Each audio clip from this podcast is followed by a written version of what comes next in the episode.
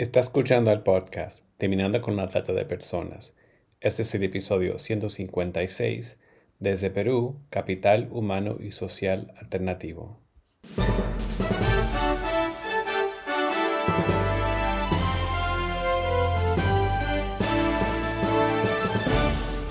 Bienvenido al podcast Terminando con la Trata de Personas. Mi nombre es Gilbert Contreras.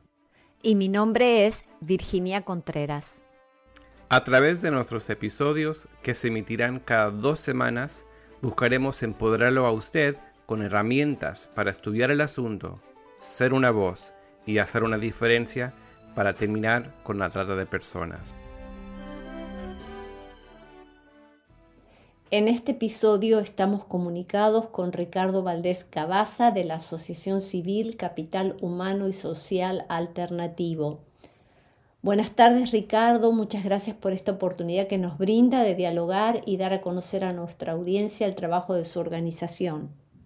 Dispuesto a responder las preguntas, a conversar para que quienes lo estén escuchando en estos momentos, pues vamos, conozcan un poco más de lo que está pasando con relación a la trata de personas en el Perú. En principio, ¿cómo y cuándo surge la organización CHS Alternativo? Capital Humano y Social Alternativo eh, surge en el año 2001 eh, y empezamos en realidad un trabajo eh, ya mucho más enfocado en los términos de trata a partir del año 2004. Nuestra primera, digamos, relación con la trata de personas como fenómeno complejo surge desde el apoyo que le dimos desde un inicio a una fundación de peruanos desaparecidos. Eh, esta fue una fundación que además fue creciendo poco a poco a nivel latinoamericano y que desde que nos hicimos cargo de esa fundación a partir del año 2004, por eso te pongo esa fecha, antes éramos solamente asesores externos, es que se hizo eh, evidente el vínculo de la trata de personas con la desaparición. Si bien eh, una persona desaparecida no es una persona víctima de trata. En la trata de personas, toda víctima de trata suele ser una persona desaparecida.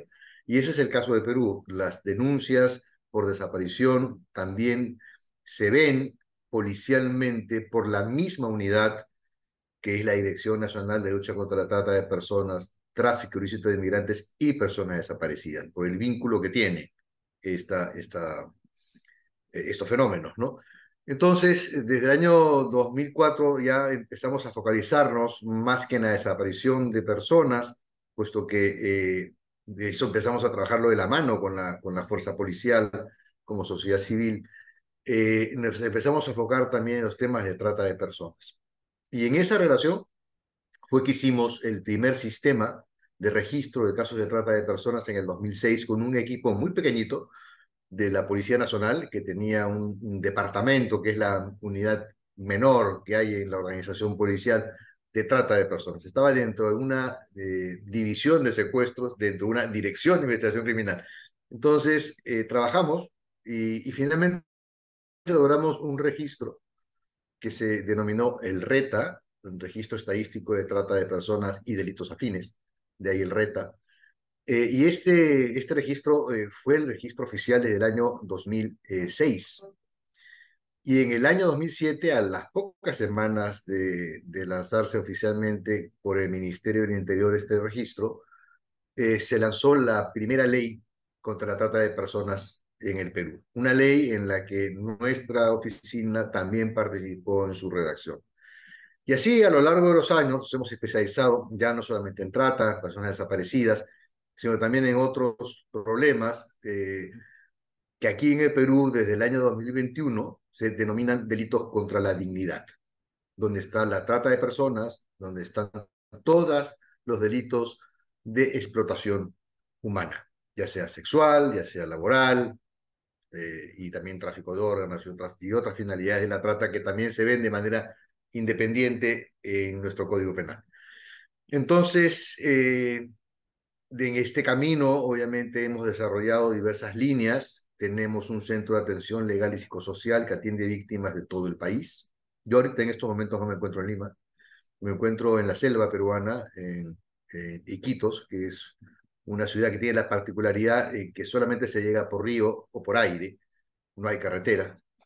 y, es una de las ciudades, capital de una región, donde hay muchísimos casos de trata de personas, no solamente de explotación sexual, sino también de explotación laboral.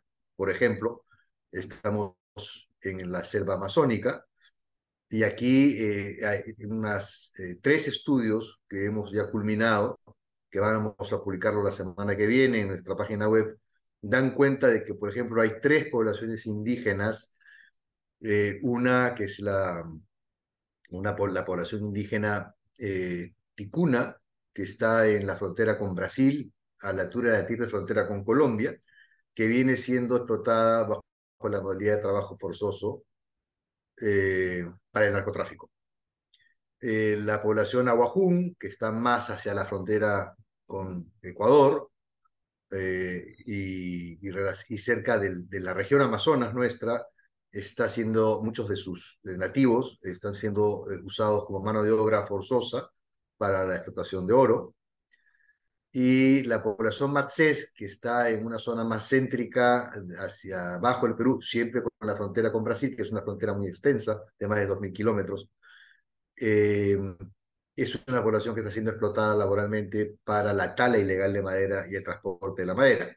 Entonces, eh, por ejemplo, estas, este conjunto de investigaciones forman parte eh, del el otro pilar. O sea, se hablaba de un centro de protección legal y psicosocial, eh, que tenemos víctimas de, de, todo el país, no, solamente de agresión sexual, también de explotación laboral, como se acabo de explicar, sino que además con toda esa información, con todas esas, esas evidencias, CHS Alternativo hace mucha incidencia pública e incidencia política.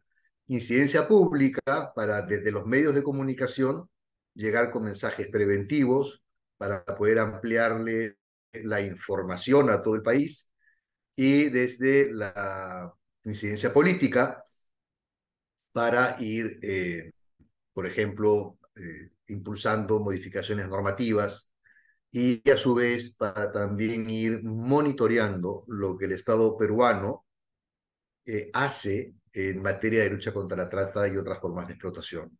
Por ejemplo, en todos eh, los años, hasta el año antepasado, por efectos del COVID, donde vamos a hacerlo cada dos, hemos eh, hecho reporte sombra. Mientras tuvimos una ley y un reglamento, hicimos todos los años balances de la aplicación de la ley y lo presentamos en el Congreso de la República y decíamos, miren, ¿cómo estamos? ¿no? O sea, la ley dice esto, pero en la realidad pasa lo siguiente. Luego, desde que tuvimos un plan nacional de lucha contra la trata, hemos tenido dos, dos quinquenios, hicimos algo que se llamó el informe alternativo. Y son ocho informes alternativos. Eh, y ahora que ya no contamos con un plan, sino contamos con una política nacional de lucha contra la trata, ya eh, la evaluación de esa política eh, también la haremos bajo otro, otra modalidad y con otro enfoque. ya estamos recopilando la información la presentaremos el año entrante. Eso es un poco el escenario de CHS rápidamente desde su formación hasta el día de hoy.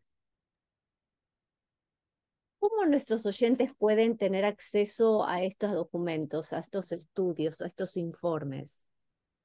Mire, eh, es muy simple. Entran a, nuestra página web, a www.chsalternativo.org, y ahí hay una pestaña ¿no? donde dice recursos, y ahí están las publicaciones, eh, y se puede buscar bajo diversas formas. Hay muchas, muchas publicaciones, hay muchos informes, hay diversas, o sea, desde material educativo hasta estudios antropológicos o etnográficos, pasando por los diversos estudios relacionados o informes relacionados con incidencia política. Eh, y esto sobre la base de que hemos ido construyendo eh, toda una red, una red tanto del Estado con funcionarios públicos, que se llama la red de operadores, tanto de justicia como de servicios, una red impulsada por nosotros, para comunicar a jueces, fiscales, defensa pública, de una manera mucho más fluida. Eso no sustituye la, la, relación formal, pero por lo menos hemos, queremos tener una, uh, un vehículo de, de comunicación eh, de par a par, ¿no? eh, por ejemplo, para poder también transmitirles información de manera mucho más rápida. Eh, y a su vez, por ejemplo, también hemos desarrollado para la propia incidencia en varias regiones del país algo que se llama veeduría ciudadana contra la trata de personas y tráfico ilícito de migrantes y otras formas de explotación. Esas veedurías ciudadanas es, son jóvenes, son este, organizaciones de todo tipo que son articuladas por CHS Alternativo eh, para eh, evaluar lo que viene ocurriendo, pensar, etcétera, ¿no? Eh, estos, esta, e, estas reuniones, estas veedurías, cuando consideran que es importante pronunciarse, pues se pronuncian y desde nosotros, desde, desde nuestro portal y de nuestros contactos y convenios y relaciones, transmitimos lo que esa veeduría quiere expresar. Esa es la forma como manejamos también ese lado de la incidencia pública y política, con organizaciones, con veedurías, con redes de soporte, y, y bueno, e, e, eso es en, lo que nos encontramos. La, la, la, razón de esto es que nosotros, en primer lugar, pensamos que es el Estado que tiene que hacerse cargo del problema. ¿no? Es decir, es decir constitucionalmente eh, eh, el Perú tiene un Estado democrático y es responsabilidad, la protección de los ciudadanos es protección del Estado. Pero bueno, eso no siempre es posible. Entonces, eh, eh, nosotros lo que hacemos es, tenemos una política de fiscalización también del Estado, pero también de asistencia técnica. Entonces, damos, manejamos los dos elementos. Es así como, por ejemplo, somos, hemos sido parte de las, de las comisiones multisectoriales a nivel nacional y también lo somos a nivel regional. Eh, CHS Alternativo tiene su sede principal en Lima, pero tenemos oficinas propias aquí en Iquitos, que es donde me encuentro ahora, eh, con una casa donde atendemos víctimas, como ya he repetido, pero también tenemos oficinas en las regiones con mayores casos de trata, en Cusco, en Puno, en la frontera con, con Bolivia, y en Madre de Dios, que es la frontera con Brasil y Bolivia. Eh, entonces, en esas regiones también tenemos oficinas y desde ahí participamos y fomentamos las mesas regionales de lucha contra la trata. ¿Cuáles son algunos de los factores de riesgo, algunos de los factores que empujan o jalan a las personas para ser víctimas de trata en Perú? Es un concepto bastante amplio y hay generalidades, pero tal vez hay particularidades en la región. Creo que algo ha mencionado el tema de la minería, el tema de los, de los eh, límites geográficos. Sí, mire, eh, podemos verlo, digamos, en dimensiones de, de, corto plazo, en dimensiones de mediano, digamos, ¿no? o en dimensiones de largo alcance, ¿no? Eh, en realidad, siempre se habla, obviamente, de factores estructurales que tienen que hacer con la, con la posibilidad de, que una persona pueda explotar a otra. Eso vamos a decirlo así, de manera sencilla. No vamos a usar la definición de, protocolo de Palermo. La trata es la explotación de un ser humano por otro, de manera corta. Entonces, eh, cuando eso ocurre es porque se produce un conjunto de, condiciones eh, que generan un mayor o menor riesgo, dependiendo de la capacidad que tiene la persona para poder estar atenta a la observación de esos riesgos y a poder prevenirlos. Eh, pero también hay otros elementos ¿no? Eh, que tienen que hacer con factores más eh, individuales, personales. Hay gente que corre riesgos per se o que se ve impulsada a ellos por diferentes situaciones. De ahí la relación con desaparecidos, por cierto. Muchos jóvenes que se desaparecen por conflictos familiares terminan en, manos de los tratantes de manera impensada. Eh, pero también hay eh, factores familiares, y hay factores comunitarios, hay costumbres, por ejemplo, en esta zona de, la selva hay ciertas costumbres eh, que son chocantes quizás para el mundo occidental, que tienen que hacer con los inicios tempranos de la sexualidad o con el establecimiento de relaciones de parentesco y de pareja, que a veces son chocantes también para las propias personas nativas y, y, y, caen a veces en otras condiciones también son explotadas, aprovechan de esas condiciones de vulnerabilidad. Sin duda el aspecto económico, la pobreza, etc. Pero si vamos a hablar de lo que oficialmente tiene un soporte, una evidencia, yo me remitiría a, a las carpetas fiscales. Es decir, cuando se le pregunta a una víctima, ¿cómo así terminaste en estas redes?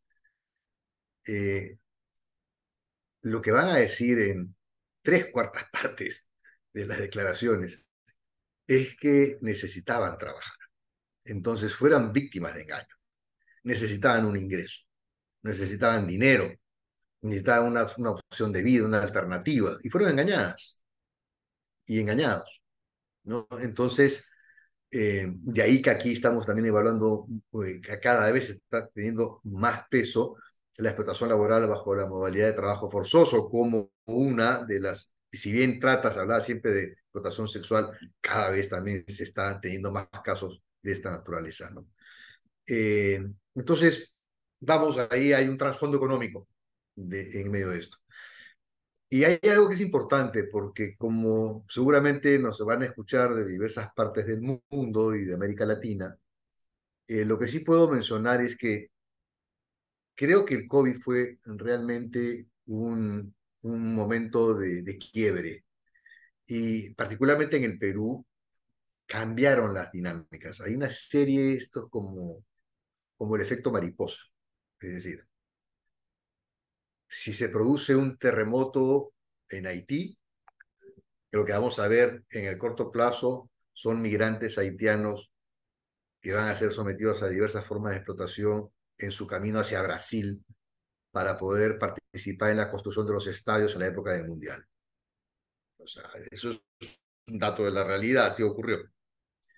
Si se produce una debacle política, económica en un país como Venezuela, vamos a tener realmente una gigantesca ola migratoria que a su vez conlleva bueno y malo de por medio, y muchas de esas personas, sobre todo de las, de las olas migratorias 3 y 4, o aquí las hemos clasificado así, de gente de muy pocos recursos, muchas de esas son las víctimas actuales de trata. Y cuando digo esto es para poder graficar que ha cambiado la matriz de la trata de personas en el Perú, como ha cambiado en muchas otras formas eh, en otros países también, y estos fenómenos migratorios. Eh, en el 2017 la trata en el Perú era trata interna, es decir, peruanos que explotaban a peruanos. Hoy en el 2023, cerca del 40% de las víctimas son extranjeras. Entonces, y muchas de esas víctimas son particularmente venezolanas, víctimas de Venezuela, originales de Venezuela. Entonces, eso también ha conllevado que también haya cambiado el perfil del victimario. Porque lo que nos estamos encontrando ya no son peruanos explotando peruanos, sino estamos encontrando organizaciones criminales ya mucho más grandes, en donde hay colombianos, venezolanos, ecuatorianos, peruanos, bolivianos, es decir, se ha conjugado, se ha cambiado también el perfil del victimario. Entonces, este es un cambio que hay que observarlo porque sin duda cuando hay que intervenir eh, de manera eh, fiscal y policial, hay que considerar estos elementos, porque hay ciertas cosas que, que se han modificado, procesos de comunicación, uso de la tecnología, manejo de las redes sociales, cosa que hace cinco años era de un uso muy incipiente, ahora es lo que tenemos como principal vehículo de captación. Redes como el Facebook, hay muchas cosas que, están en el camino y se están aprovechando también para la explotación sexual de niñas, niños y adolescentes. Eh, los juegos, los, los chats al interior de los juegos para la captación, eh, etc. Y lo que vemos además es que hay una arquitectura distinta también. Antes era como que muy compartimentado, ¿no? El tratante, eran básicamente economías pequeñas, eh, iniciativas a veces familiares, eh, de, que ponían un prostibar o cosas así, ¿no? No, ahora no. Ahora yo creo que hay, hay eso todavía, pero la ha cambiado todo. Y en ese sentido, hay una publicación eh, también de CHS, que la segunda edición la hemos sacado en diciembre, que se llama Economías Criminales y su impacto en el Perú dónde, cómo, cuánto, cuáles, ¿no? Y, este, y ahí también conversamos y vemos un poco. Ahí el tercer capítulo se trata de personas. Los otros tienen que hacer con narcotráfico, con minería ilegal, con tala, con extorsión, con tráfico de flora y fauna, tráfico de terrenos, eh, contrabando. En todos los casos, prácticamente en todos, no voy a decir que en todos, porque tráfico de terrenos es, menor, pero en, todos los demás sí vamos a encontrar indicios de mucha eh, explotación, bajo la modalidad de trata o explotación per se, digamos directa, sin escalas, o este, en mayor medida la vamos a encontrar. Y vamos a encontrar también muchos vasos comunicantes en estas economías criminales. Y lo que ese estudio, por ejemplo, demostró es que lo que moviliza en el Perú este conjunto de economías criminales que tiene una gran sinergia entre sí, es por lo bajo 7 mil millones de dólares, así de manera gruesa. Y estos 7 mil millones de dólares son puntos importantes del PBI. Y lo menciono porque aquí cuando lo comunicamos y, explicamos a la gente en, las entrevistas que damos en la radio, en la televisión, en el Congreso de la República, en la Defensoría del Pueblo, en diversos lugares, mostrando los resultados de las investigaciones, le decimos, miren, fíjense ustedes, estos 7 mil millones son más que los, la suma de los presupuestos del Ministerio del Interior, de la Policía Nacional, del Poder Judicial, del Ministerio Público, del Ministerio de Defensa. O sea, es más. Entonces hay que pensar, porque eh, este, estamos en, un momento eh, como consecuencia de diversos factores, ¿no? O sea, los gobiernos de, de, de América eh, de Latinoamérica han tomado decisiones en diversas épocas de estos últimos cinco años, como digo, con el COVID por medio, en donde, independientemente del sesgo político, ¿ah? si no tomamos decisiones que pueden haber empujado a ciertas personas a, trabajar en, estas economías criminales. Y lo que ha ocurrido es que sí han tenido un incremento post-COVID porque lo que ocurrió fue que en ese momento se relajaron todas las medidas de persecución, eh, porque las propias fuerzas del orden también tuvieron que recluirse o tuvieron que trabajar en el distanciamiento social. Y en el caso específico de Perú, que lideró la estadística mundial de muertes por millón de habitantes con más de 200.000 muertos, la policía perdió 800 miembros por el COVID. Entonces, este, pero a su vez se impulsaron muchas cosas. Por eso, cuando yo pongo el ejemplo este eh, del efecto mariposa, es que, para poner un ejemplo reciente, la crisis económica en Bolivia, la de fines del 2022, donde, por ejemplo, no se encontraban divisas, dólares en el mercado internacional, tenían problemas para sus pagos, eh, el, presidente boliviano da una disposición, poco mirando sus problemas de su país, y dice, ok, autoriza al Banco Central de Reserva de Bolivia a comprar oro a privados. En otras palabras, eso lo que hizo fue impulsar la extracción de oro ilegal de Madre de Dios, que está ahí nomás, a la vuelta de la esquina de Pando, boliviano, y, este, y obviamente en estos momentos Bolivia tiene una mayor importación de oro que exportación de oro. O sea, digamos, Bolivia tiene más oro de lo que produce.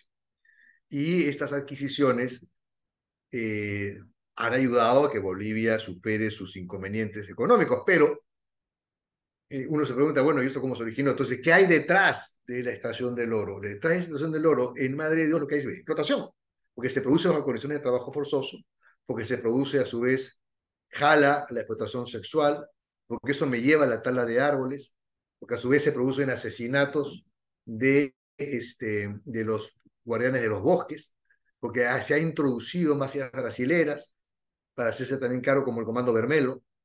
Entonces, estas son las cosas que tratamos de identificar y de poder decirle a las autoridades, no podemos ver lo pequeño, nosotros vemos también a la víctima, y trabajamos con la víctima. Tenemos un enfoque centrado en el trauma y un enfoque centrado en la víctima. Eso es una mirada, es la mirada del ser humano, que es la que tenemos. Y hay, por cierto, también una publicación que les recomiendo leer. También la van a encontrar en la página se llama Buscando Justicia. Esta es una publicación donde están registrados los testimonios de 30 víctimas y 10 de sus familias. Y es lo que experimentaron después del rescate o después de la fuga. Y cómo fue su vínculo con el Estado. Entonces, con esto quiero decirles que no solamente nos fijamos en el drama humano de una víctima, de una familia, sino que a su vez también le decimos al Estado, hay que proteger a ese individuo y a esa familia, y hay que tener mejores sistemas de atención y protección. Pero también, así como miramos al individuo, hay que mirar lo macro.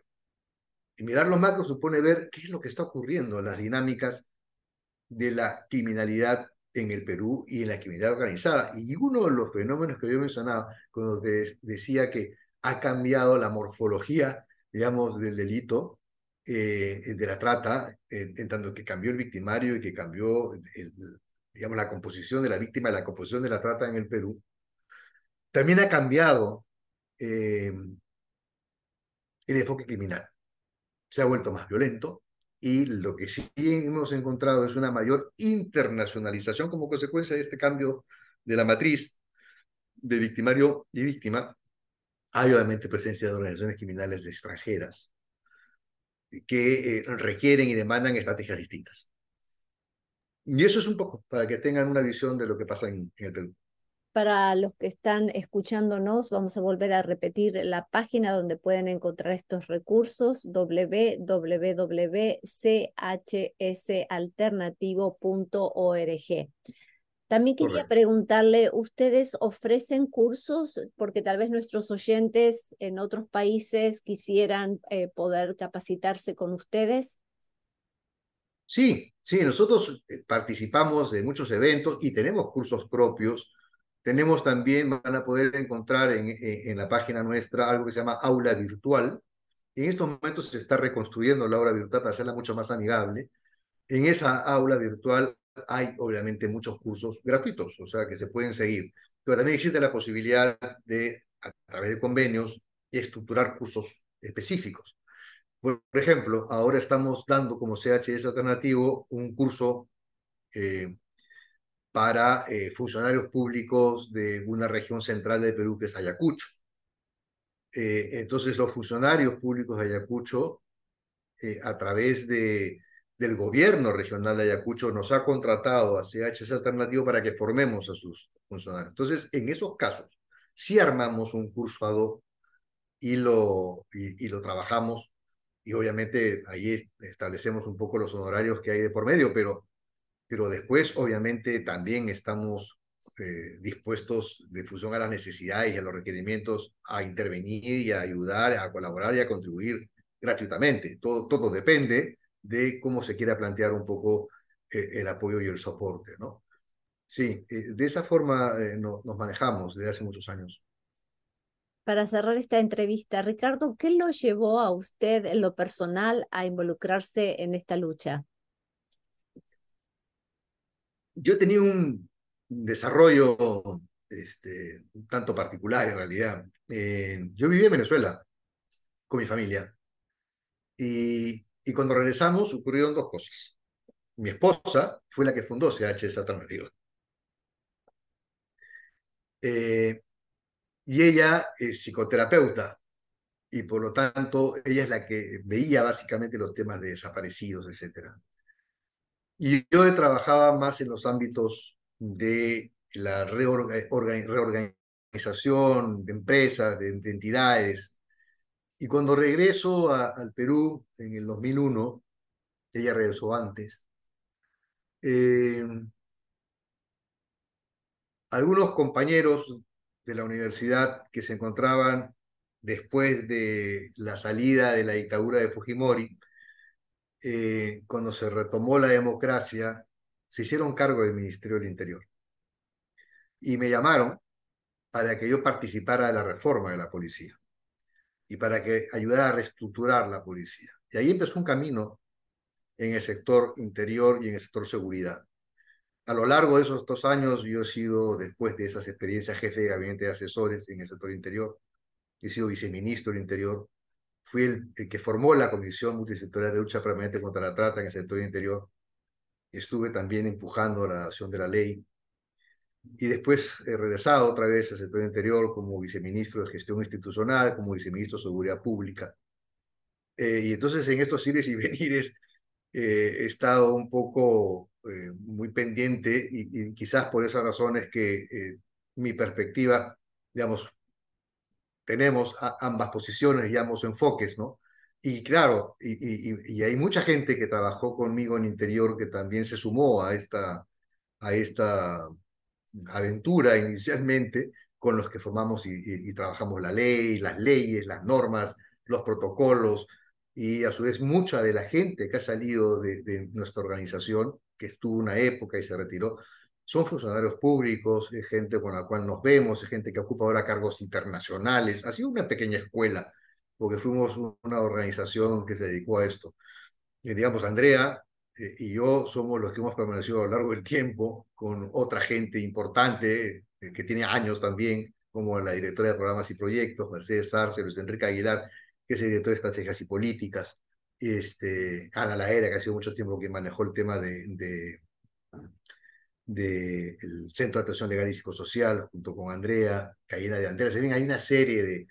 Y de ahí han salido muchos, muchos que han ocupado cargos de alto nivel y siguen en cargos de alto nivel ahora. Entonces, por ese lado también hay una satisfacción, ¿no? Saber que eh, de alguna forma como estamos contribuyendo, seguimos contribuyendo a instalar dentro de la mentalidad de, de, los funcionarios públicos, con gente que proviene del sector eh, de la sociedad civil, eh, esta preocupación por la trata y otras formas de explotación. Eso es un poco así rápidamente en este pequeño lado personal de la entrevista, ¿no? Cómo es que terminé eh, en estos temas.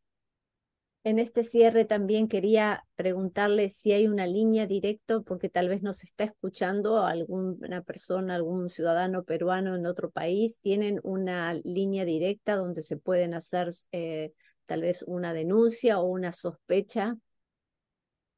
Eh, ahí en, el Perú hay una línea que se llama 1818, que es la línea del Estado para hacer las denuncias. Sin embargo, eh, si entran a nuestra página web, van a mirar los números, hay varios números de teléfono del Centro de Atención Legal y Psicosocial. Ese teléfono tiene guardias, no descansa nunca, reciben llamadas y transmitamos a través de esas, de esas llamadas la atención directa. Hay muchas víctimas que no quieren acercarse al Estado, pero eso no significa que nosotros no las atendamos. Excelente. Muchísimas gracias. No, que va, un gusto. Únase a nosotros en la lucha contra la trata de personas y le daremos herramientas que necesita para marcar la diferencia en su comunidad. Visite nuestra página web terminandoconlatrata.org.